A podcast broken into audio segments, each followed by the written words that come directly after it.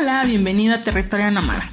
Aquí podrás encontrar información especializada en planeación urbana y ordenamiento territorial en temas como uso de suelo, vivienda, movilidad, infraestructura, equipamiento urbano, espacio público, participación ciudadana, servicios públicos e instrumentos normativos.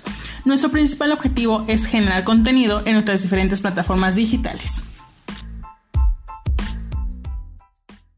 El día de hoy tenemos como invitada a Alejandra Alcántara. Ella estudia Derecho en la Universidad Virtual del Estado de Guanajuato. Cuenta con un diplomado en impartición de justicia con perspectiva de género y enfoque en derechos humanos por la Procuraduría de Justicia, ambos certificados por la Comisión Nacional de Derechos Humanos. El día de hoy, 8 de marzo, tenemos el gusto de entrevistarla con un tema sobre ser mujer, vivir en la Ciudad de México y no morir en el intento. Esto enfocado en la pandemia o la violencia que se ha vivido en la pandemia. Muchísimas gracias por aceptar esta invitación, Ale, y bienvenida.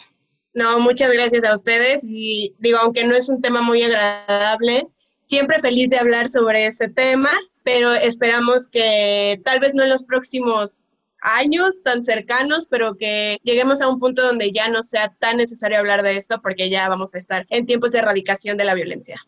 Claro, Ale, bienvenida, es un gusto tenerte. Muchas gracias por aceptar esta invitación. Bueno, pues yo nada más voy a hacer un contexto un poco este, general de, de la situación. Bueno, esta pandemia ha acentuado principalmente las desigualdades y ha afectado ¿no? a muchos de los hogares. ¿no? Nos hemos dado cuenta que tú mejor que nadie nos vas a platicar ahorita cómo esta violencia y estas actitudes han, eh, el hogar ha sido un poco importante en donde se han dado, ¿no? Bueno, según las Naciones Unidas, en el último año hay cerca de 350 mujeres en México que han sufrido violencia. Violencia que tú nos dirás un poco todos los tipos de violencia. Y bueno, pues sabemos que esto se ha acentuado en lo que estamos viviendo a nivel nacional y a nivel del mundo. Pero bueno, desde tu experiencia, Ale, por favor, nos puedes decir cómo se da esta violencia y cómo inician estas relaciones de violencia. Pues bueno, justamente cuando hablamos de violencia y violencia en general, ni siquiera eh, enfocándonos a violencia de género, que pues sí es la violencia en la que más se nota todo esto, donde todos estos elementos conjugan, pero pues realmente eh, estas, estas relaciones justamente se dan a través de un sistema que permite la creación de relaciones sociales basadas en la violencia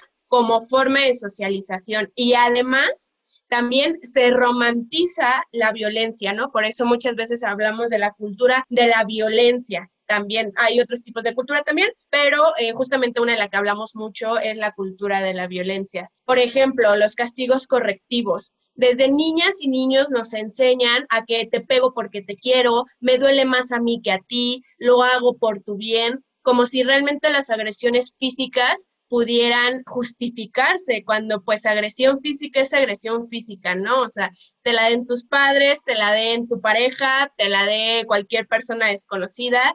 La violencia es la violencia y agresión física es agresión física, ¿no? Entonces, desde que somos niñas y niños, nos enseñan justamente a través de estos castigos correctivos, una, que lo hacen, entre comillas, por nuestro bien y porque desgraciadamente eh, se entiende, ¿no? Que a quienes se dedican a las labores de crianza, pues no es como que te dan un manual para criar personas, pero sí justamente a raíz de todo este sistema se nos ha como metido el chip de la única forma en la que puedes hacer entender a alguien es a través de la violencia en sí misma. Y además, o sea, por ejemplo, lo que pasa justamente con estos procesos de crianza violenta es que para empezar siempre, siempre le echamos la culpa a quién, a la madre. Y realmente tenemos que reconocer que no es así. La madre no es la única que cría, nos cría también un padre ausente, también está criando, a través de su ausencia también cría. La escuela también entra en las labores de crianza, la televisión también nos educa, nuestra vida social nos educa. Entonces realmente es a través de todos estos procesos de crianza que llegan a ser tan violentos y que además le queremos echar la culpa a quién, a la figura materna y no tanto a la figura materna, sino a la mujer. ¿Por qué? Porque nosotras cumplimos forzosamente o tenemos que cumplir forzosamente con el rol reproductivo de la crianza. Entonces básicamente lo que sucede es que las mujeres que crían se ven obligadas a justamente criar bajo contextos de violencia. ¿Por qué? Porque el sistema no nos ha permitido hasta el día de hoy criar bajo otros términos. Si bien ahorita ya existen otros tipos de crianza, pero realmente sigue muy arraigada esta crianza bajo contextos violentos. ¿Por qué? Porque el mismo sistema no nos ha permitido vivir en otro tipo de contexto que no sea el violento. Entonces, básicamente la razón por la cual se dan estas relaciones es esa, porque hay un sistema que nos ha enseñado que la única forma en la que podemos socializar es a través de la violencia y además la romantiza y además nos hace saber que no tenemos otra salida, que esa es la única forma en la que podemos crear contacto y socializar con otras personas. Claro, claro. No siempre se da uno cuenta de este tipo de violencias, o sea, también eso es muy claro. Pero bueno, Ale, de verdad estoy ah, muy, muy atenta a todo lo que dices. No sé si tú nos pudieras platicar un poco, ahorita que hablas de la violencia, pues en las casas, digamos, fuera de la casa, en el trabajo, en la calle, un poco que nos pudieras decir como, como todas este tipo de violencias en los diferentes escenarios, lugares, ¿cómo se están dando? ¿Cómo, cómo los vivimos las mujeres y, también los niños y los hombres y las niñas? Cuéntanos un poco más, por favor. Pues sí, justamente la violencia, eh, algo que es muy importante cuando hablamos de violencia es que no podemos hablar de la misma forma ante todos los casos. Siempre tenemos que hacer uso justamente de esta herramienta sensacional que es la interseccionalidad. No podemos ver bajo una misma perspectiva, por ejemplo, el contexto violento de una mujer blanca, heterosexual, al contexto de una mujer que es racializada, que es indígena, que no es heterosexual, que sea transexual, por ejemplo, simplemente no podemos verlas bajo el mismo contexto. ¿Por qué? Porque justamente la interseccionalidad lo que hace es ir como quitando esas capitas, ¿no? O sea, el género, el color de nuestra piel, nuestra posición socioeconómica, el idioma que hablamos, o sea, digamos que desgraciadamente cada una de esas capitas es como agregarle una piedrita a la bolsa, ¿no? Y llega un punto donde la bolsa pues se va a romper. Entonces, sí es muy importante justamente que cuando hablamos de violencia, si bien podemos hablar de una violencia en términos generales en cuanto a estadísticas o cosas como un poquito más métricas, realmente cuando ya hablamos de casos en, en concreto es muy importante fijarnos en ese caso y no querer todos los casos como tratarlos de la misma forma, ¿no? Entonces, evidentemente al momento de ser mujer y justamente en una ciudad como la Ciudad de México, ¿no? Que somos eh, la ciudad progre, ¿no? De la República Mexicana cuando realmente no es así. Si bien podemos tener políticas un poco más de izquierda, como mucha gente pudiera decirles, una cosa es lo que esté plasmado en la ley y otra cosa son las políticas públicas para que eso suceda. Entonces, muchas veces aquí es cierto, o sea, no podemos comparar, por ejemplo, la Ciudad de México con Monterrey, por ejemplo, o sea, no, simplemente no hay forma de que eso suceda, pero sí darnos cuenta que incluso en la misma Ciudad de México no podemos hablar igual de la violencia que yo vivo en la alcaldía Cuauhtémoc, en una colonia que justamente está pegada a una zona que es considerada como de bajos recursos, a una mujer que vive en la alcaldía Miguel Hidalgo en la colonia de Lomas de Chapultepec. O sea, no, las violencias que vivimos no son las mismas. Pero aún así, incluso eh, justamente cuando hablamos de una violencia, pues la violencia existe, ha existido y desgraciadamente va a seguir existiendo, ¿no? Yo creo que es muy importante justamente que recordemos que no podemos todos los casos hablarlos de la misma forma. Es muy importante justamente ver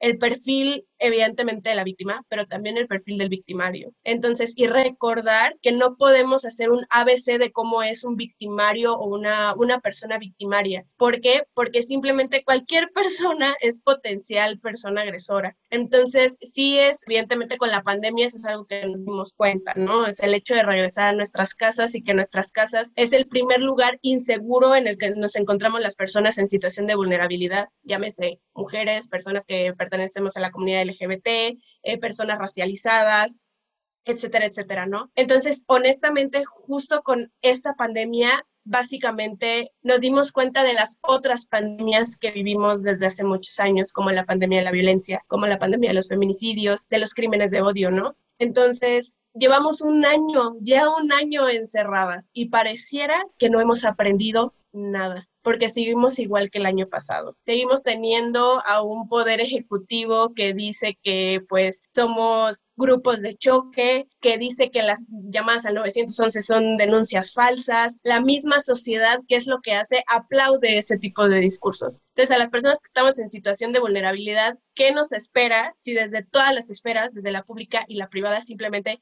está el discurso de tú no mereces estar aquí y vamos a hacer lo que tengamos que hacer para que no te encuentres en este lugar.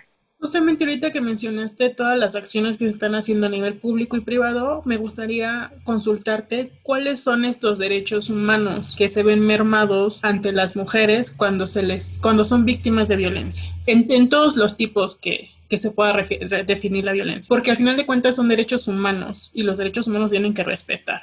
¿Cuáles serían estos?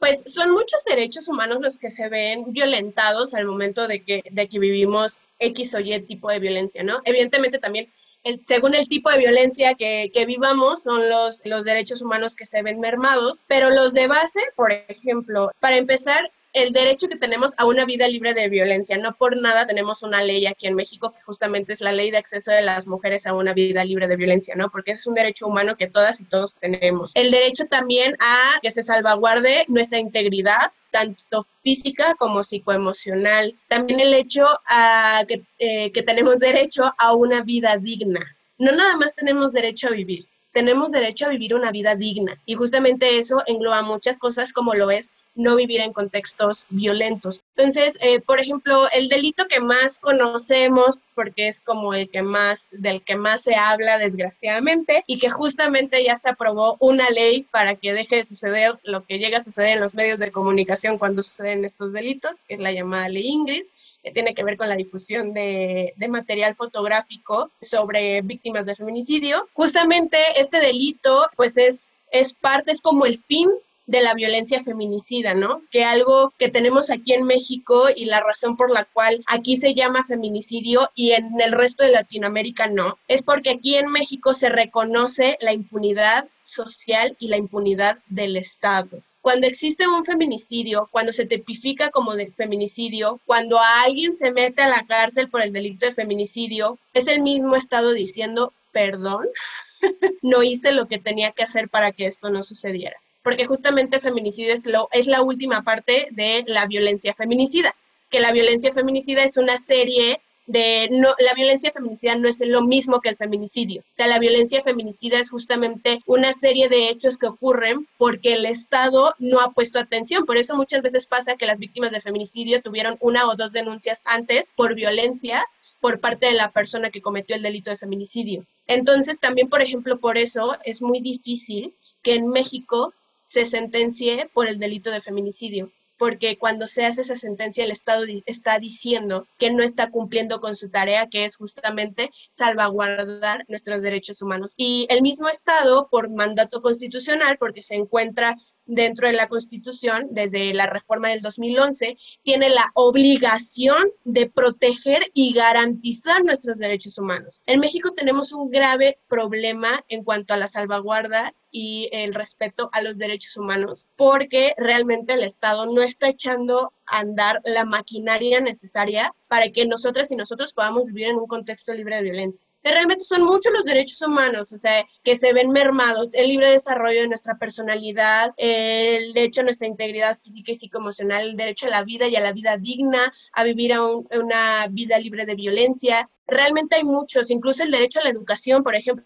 muchas veces cuando, cuando nos vemos en un contexto de violencia laboral o docente, sobre todo, bueno, violencia docente en, en términos meramente académicos, ahí también se está viendo mermado nuestro derecho a la educación. Entonces, realmente si nos ponemos a ver desde ya eh, muy expandida nuestra visión, nos podemos dar cuenta que un delito sexual puede mermar hasta nuestro derecho a trabajar. Entonces realmente no nada más es quedarnos con, ah, ah, pues si, si le pegaron, nada más mermaron su integridad física. No, o sea, probablemente ya no va a ir a la escuela, ya no vamos a ir a estudiar, ya no vamos a salir a la calle. Nuestro derecho al libre tránsito también, ¿dónde quedó, no? Entonces realmente tiene que ver mucho con el caso en concreto si lo vemos ya muy expandido, básicamente todos los derechos humanos que están declarados en la, justamente en la Declaración Universal de Derechos Humanos, se pueden ver mermados al momento de que las personas somos víctimas de violencia. Y cuando hablamos de mujeres, pues imagínate eso, y aparte que el Estado no echa a andar la maquinaria necesaria para que eso no suceda cuando de mujeres se trata, entonces pues realmente estamos en un contexto donde desgraciadamente sabemos que va a sonar feo, pero sabemos que ser mujer desde que naces prácticamente es una pena que vas a llevar toda la vida. Y pues justamente estamos trabajando para que, para que no sea así, para que podamos vivir como diría una canción, así que vivas libres y locas. Sí, justamente ahorita que mencionaste el origen del simple hecho de que de que te enteres que tu hijo va a ser va a ser una mujer, ya te empiezas a imaginar todo el trayecto de su vida, ¿no? Y cómo estas complicaciones a las que se va a enfrentar y todo este tema social y bueno, en esta situación el hogar implica un escenario súper importante. Si no te sientes seguro en tu hogar, muy difícilmente vas a estar seguro afuera. Ahorita, en la pandemia, ¿cómo este confinamiento ha detonado este incremento de violencia? Porque es claro que de, hace un año a la actualidad se han incrementado más los feminicidios, se ha incrementado más la violencia contra la mujer, las llamadas han sido más. ¿Cómo esto detonó ya que ahorita las mujeres viven con sus agresores, viven con los papás que tal vez violan a las niñas? ¿Cómo ¿Cómo juega el, confinamiento un papel importante en la violencia? Pues justamente como lo comentas, ¿no? O sea, básicamente nos regresaron a casa con nuestros agresores. Y justamente eso es por la falta de políticas públicas, porque fue una cuestión de, ah, bueno, hay un virus, pues todos a su casa, ¿no? Pero realmente no se pusieron a pensar en que, digo, esto tampoco significa que pusieran, no sé, un hotel, ¿no? O sea, para víctimas y demás, evidentemente no, pero existen refugios, por ejemplo, cuyo presupuesto se cortó. Entonces, justamente es una cuestión de, tienes un virus, que a nivel mundial, porque también es algo que nos hace mucha falta, ¿no? O sea, no nada más podemos quedarnos con lo que está sucediendo en México. Esta es una, es una pandemia, es una situación mundial. Entonces, tenemos a alguien en el poder ejecutivo que o está siendo muy mal asesorado, o de plano no lo asesoran, o simplemente no le gusta escuchar el asesoramiento, que no puso justamente, aunque suene muy repetitivo, pero a echar a andar la maquinaria. Es un, ah, ok, bueno, toda la gente tiene que regresar a sus casas. Probablemente hay que abrir más refugios, probablemente las líneas del 911 se van a saturar, probablemente, digo, el simple hecho de que el día de hoy estén abiertos los centros comerciales, pero no estén abiertos los centros de justicia, entonces imagínate cómo están las cosas. O sea, sí, sí son esas cosas que te hacen ver cuál es la prioridad. Regresamos a nuestras casas y muchas mujeres, muchas eh, personas en situación de vulnerabilidad que tienen casa, para comenzar, regresaron con sus agresores, porque, por supuesto, en ningún momento se tuvo alguna política pública para las personas en situación de calle. Entonces, nada más ahorita estamos hablando de las personas que tienen casa y que al menos esas ocho horas que salían a trabajar eran ocho horas de no convivir con sus agresores. Sea, realmente siempre decimos que trabajamos por necesidad, pero muchas víctimas, además de trabajar por la necesidad económica, era también por la necesidad de no estar en un contexto violento con su agresor. Entonces, evidentemente, regresamos a nuestras casas y el único medio de comunicación que nos mantiene en contacto con lo que sucede allá afuera, pues es la televisión y las redes sociales preponderantemente, ¿no? Entonces, para quien tiene acceso a ellas también, ¿no? Entonces, ¿qué empezamos a ver? Empezamos a ver que de repente un día un señor decide decir que las llamadas al 911 en su mayoría son denuncias falsas. El problema no es nada más el dicho tal cual. El problema es el discurso que está llegando a las casas de las víctimas que viven con un agresor. Lo que una víctima escuchó fue no marques al 911 porque van a decir que es una denuncia falsa y a ti te van a meter a la cárcel por andar levantando falsos sabiendo que la violencia que vive es cierta. Entonces, comenzando por ahí. Y luego el simple hecho, pues justamente de, vivir con tu agresor, el, también el hecho de las mujeres que, que viven solas, que no tienen ningún tipo de ayuda, que no podían salir, que tal vez se encontraban en una posición de riesgo, mujeres adultas mayores, con algún tipo de discapacidad, esas capitas, ¿no? Que hablábamos hace rato, que las vamos como juntando y juntando y juntando. Entonces, sí es muy importante, claro que sí, hablar de lo que hace el gobierno, porque es a través de las políticas públicas que hace o no hace y por lo regular no hace y lo que hace lo hace mal, pero también es justamente esta impunidad social que hablábamos de la violencia feminicida, ¿no? O sea, esta cuestión de regresas a tu casa, que la familia es considerada la institución base de la sociedad. Dicen, yo no estoy de acuerdo, pero dicen que sin familia no hay sociedad. Y entonces imagínate que esa institución que se le da tanto poder es la que se encarga de decirte, tú no deberías de estar aquí y voy a hacer lo que tenga que hacer para que te quede claro. Y eso va desde violencia física, violencia psicoemocional, violencia sexual, violencia económica, patrimonial, hasta la violencia feminicida, llegando al feminicidio. Entonces, evidentemente es difícil, es difícil regresar a un contexto violento del cual podías, si tenías la oportunidad de trabajar, si ibas a la escuela, eran dos o tres horas que salías de ese contexto. Entonces, definitivamente, la pandemia lo que hizo fue recordarnos las otras pandemias que ya vivíamos, pero a un año de qué ha pasado, realmente habría que preguntarnos, ¿qué hemos hecho? ¿Qué hemos hecho como sociedad?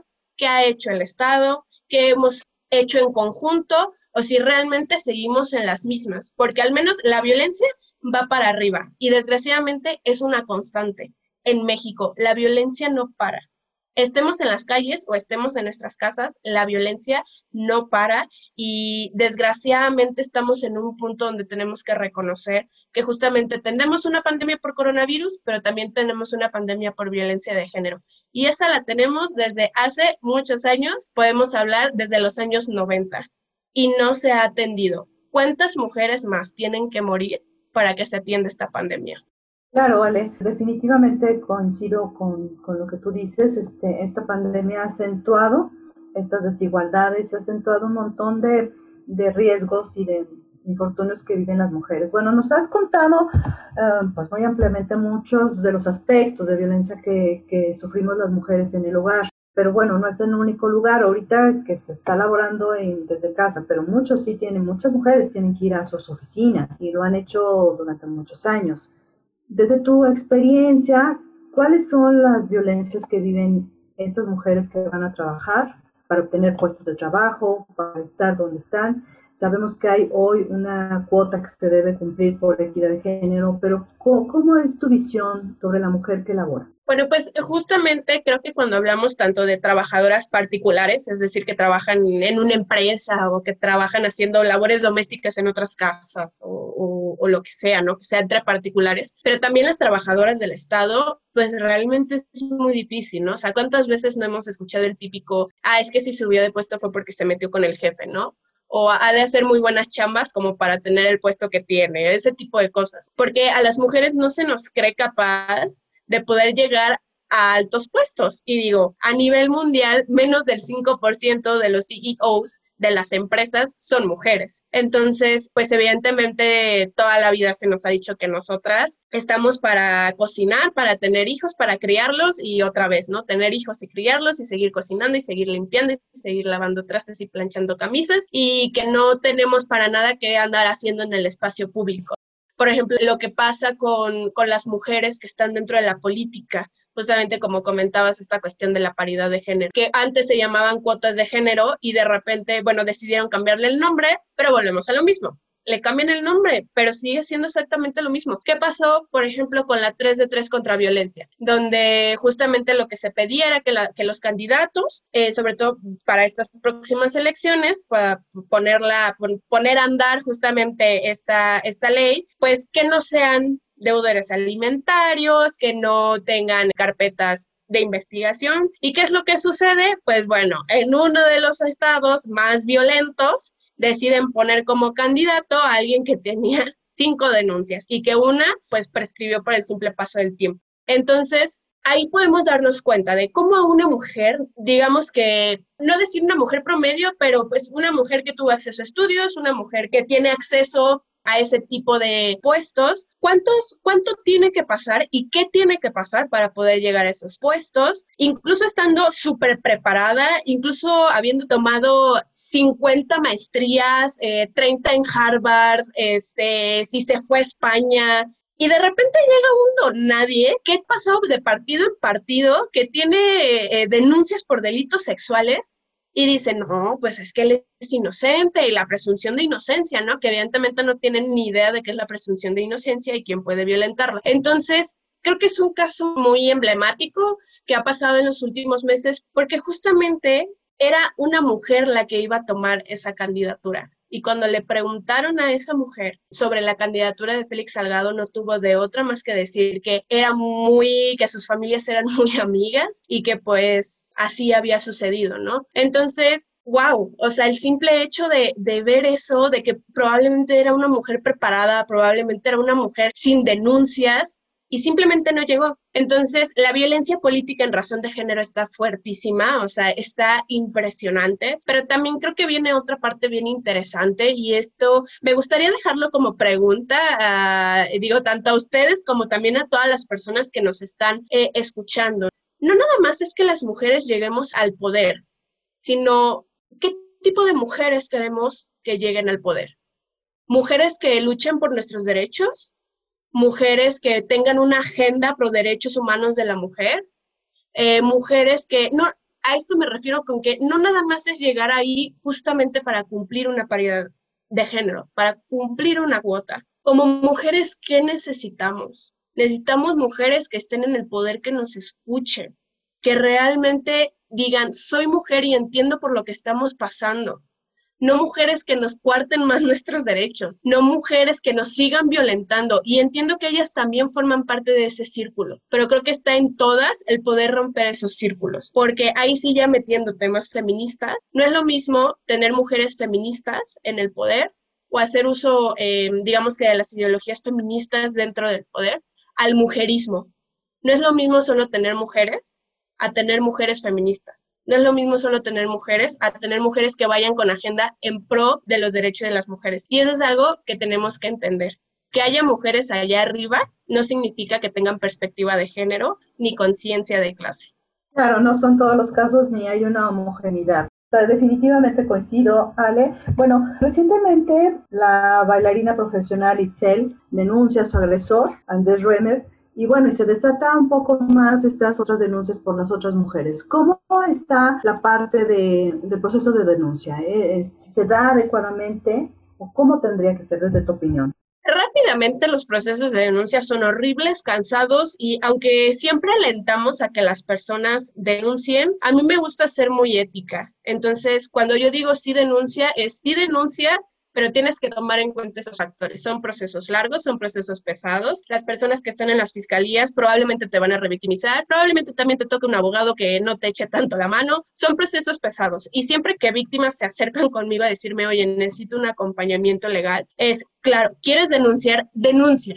Solo si necesito que entiendas que no porque suene bonito decir denuncia, significa que el proceso en sí mismo sea bonito, porque son, son horribles. De por sí entrar a una fiscalía es bien depresivo, son lugares muy feos. Entonces, eh, no estás yendo a un hotel de cinco estrellas, ni estás yéndote a Cuernavaca a pasar un fin de semana. O sea, son procesos feos, psicológicamente, psicoemocionalmente es muy difícil. Entonces, justamente uno de los problemas que tenemos aquí en México es que nuestro sistema jurídico, nuestro sistema penal acusatorio es envidiado en muchos países, incluso en Europa se habla mucho del sistema acusatorio que tenemos aquí en México. El problema es que los operadores de justicia, las personas que están involucradas, no hacen su chamba como la deberían de hacer.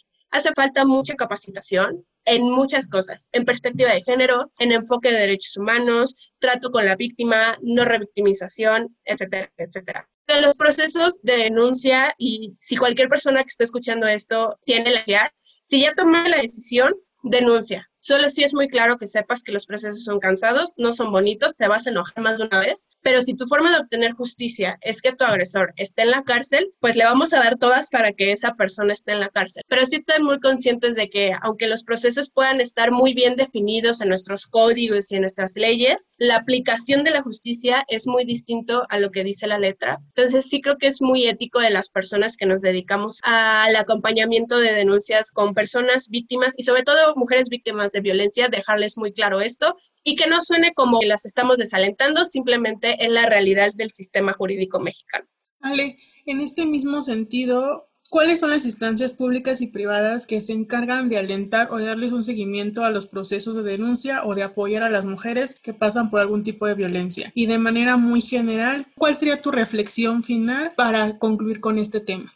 Pues bueno, si lo que quieren es, hacer una denuncia legal, una denuncia penal, pues bueno, se pueden acercar a la fiscalía más cercana que tengan por casa. Aquí en la Ciudad de México tenemos el famosísimo búnker que se encuentra por Metro Valderas hay muchas veces que según el delito del cual hayamos sido víctimas, tienen fiscalías especializadas. Por ejemplo, hace no mucho se aperturó la Fiscalía de Feminicidios. Entonces, hay veces que por ejemplo, si son víctimas de un delito sexual, hay una fiscalía de delitos sexuales en Amberes, por lo que conocemos como zona rosa, eh, ubico muy bien esa fiscalía porque ahí fue a levantar una denuncia. Pero sí, realmente, si quieren denunciar, pueden ir a cualquier fiscalía y en esa fiscalía, si no es ahí, les tienen que decir dónde es. También recuerden que en las fiscalías, además de si, tiene, si no tienen abogado o abogada, ahí mismo les tienen que asignar una. Ustedes no pueden eh, llevar ningún tipo de proceso y mucho menos un proceso penal sin el asesoramiento jurídico pertinente. También hay muchas redes de abogadas que pueden buscar, como la red de abogadas Violeta y la red AFEM, que dan asesorías gratuitas a mujeres víctimas de violencia. Y pues básicamente es acercarse a la fiscalía y además de todo lo legal, también ahí mismo las fiscalías les pueden otorgar el servicio de psicoterapia, que también es muy importante para las víctimas poder llevar un proceso eh, psicoterapéutico. Y en las instancias privadas, pues bueno, además de todas las ONGs y de las AC, que seguramente si ustedes googlean las van a encontrar, me gustaría hablar o recomendarles también el trabajo que hacemos las colectivas feministas, porque muchas veces entre nosotras no nos reconocemos la gran red de colectivas que somos y la chamba que nos aventamos. Seguramente, como siempre le digo a mis amigas, acérquense a su feminista de confianza y ella les va a dar una lista inmensa de cuáles son las colectivas que si necesitan abortar, hay como 50 colectivas, que si necesitan denunciar, hay como 300 redes, que si necesitan acompañamiento emocional, también. Entonces, realmente no es que no les quiera mencionar asociaciones civiles o demás, pero esas asociaciones civiles y ONGs tienen mucho foco mediático.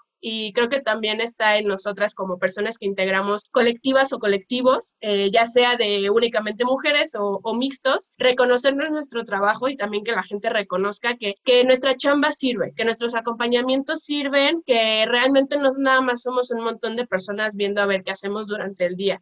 Nuestras labores son titánicas, entonces ahí, dependiendo de qué es lo que quieran, hay muchas colectivas, hay muchas para justamente temas de aborto, para temas de si quieren levantar denuncias, también para denuncias públicas, este aquí espacio publicitario, mi colectiva justamente se llama La Conectiva, también si quieren acompañamiento legal, nos pueden mandar un mensajito, así nos encuentran en Facebook, Instagram, en Twitter, en todos lados, como La Conectiva, sino también yo me super ofrezco, por supuesto, me pueden encontrar en mis redes sociales como Ale Alcántara en todos lados, soy Alcántara guion bajo, entonces lo que necesiten, para eso estamos. Realmente, como les digo, acérquense a su mujer feminista o, o que forme parte de las luchas organizadas de confianza, que seguramente ella tendrá una gran lista para ofrecerles apoyos. Sí, no, gracias Ale. Mira, la verdad es que este, nos das una luz de alternativas, de saber que, que, contamos con alguien, que podemos estar orientadas, que hay una diversidad de tipo de violencias, que también hay diferentes tipos de colectivos y organizaciones que pueden apoyar a las diferentes agresiones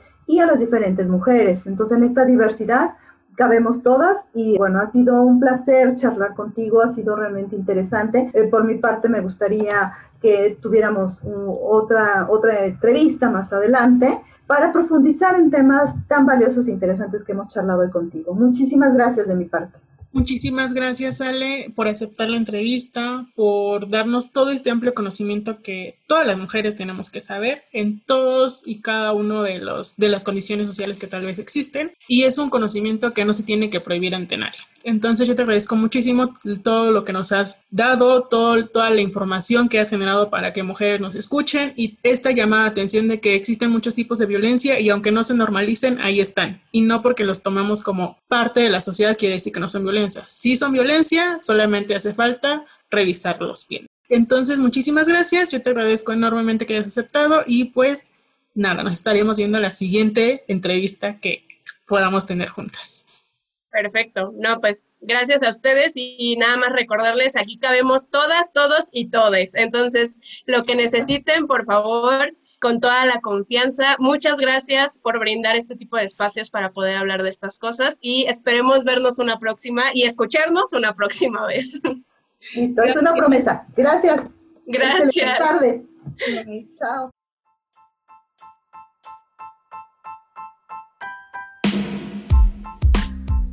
Amigos, muchísimas gracias por escuchar un episodio más de Territorio Nómada. Esperamos que lo hayan disfrutado tanto como nosotras. Nos vemos la siguiente semana. Bye.